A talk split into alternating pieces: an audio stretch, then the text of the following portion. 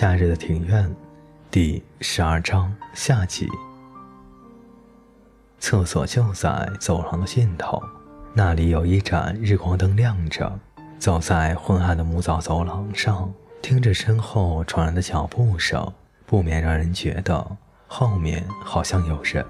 可是不知怎么的，我就是没有勇气转头正视。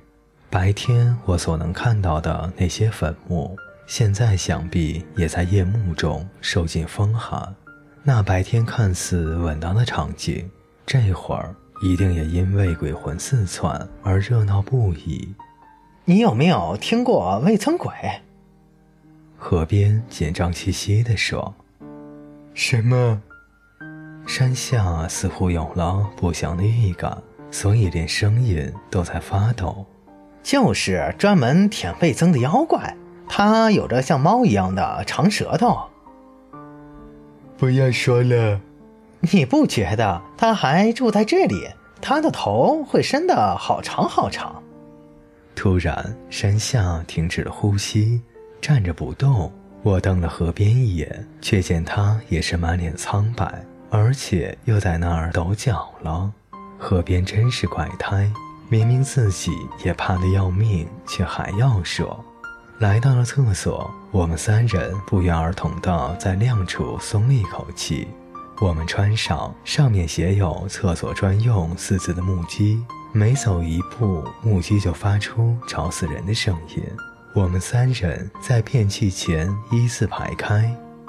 我在家里也很害怕一个人在半夜上厕所，我常常是忍耐到天亮。可是刚才我的膀胱都快爆开了，根本睡不着觉。山下说：“我也会害怕。”去山下之后，我也对他们吐露真言。我家的马桶前面就是一面镜子，我很不喜欢看到那面镜子。我们三人同时结束小号，这种时候就能显出我们的默契了。你们两个实在很喷。河边拉住我，脸朝暗暗的走廊说：“如果那么不喜欢，就不要去嘛。”可是，我都是打开床边的窗户，然后对着外面。外面？是啊。你们家不是在六楼吗？笨蛋，还有一个阳台，那个地方长了好多的青苔呢。什么？山下皱起眉头笑笑，并撅着嘴说：“我就是讨厌暗暗的地方。你知道为什么会这样吗？”河边压低了声音：“为什么人会怕暗呢？”我也不知道啊。山下陷入了沉思。总觉得会有鬼出现，这难道不是人的本能吗？我说，我们应该把它想得更清楚。嘘，河边又在抖脚了，好像有什么事让他灵光乍现。真受不了他，每次没头没脑的人就是他。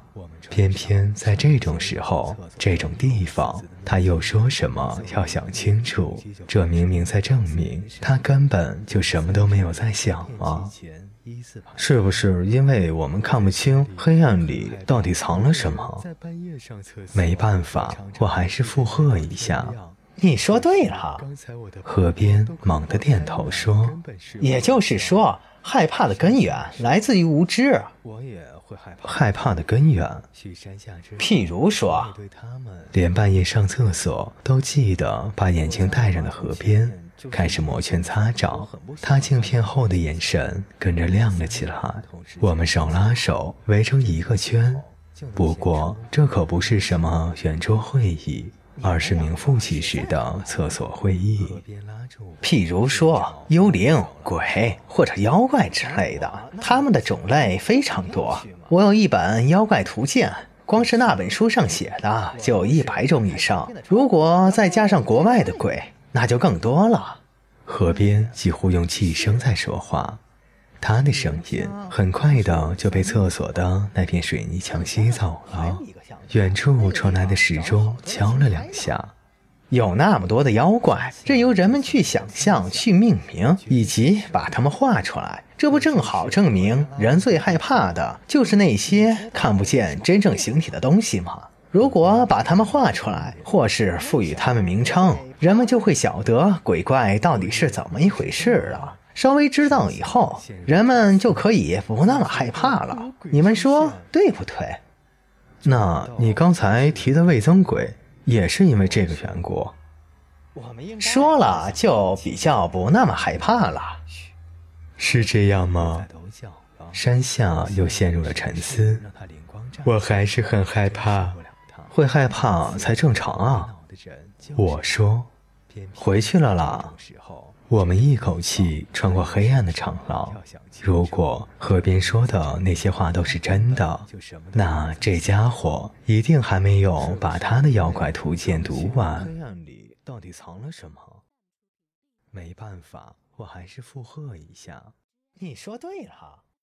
各位听众朋友，本节故事就为您播讲到这里。感谢您的陪伴，我们下期再见。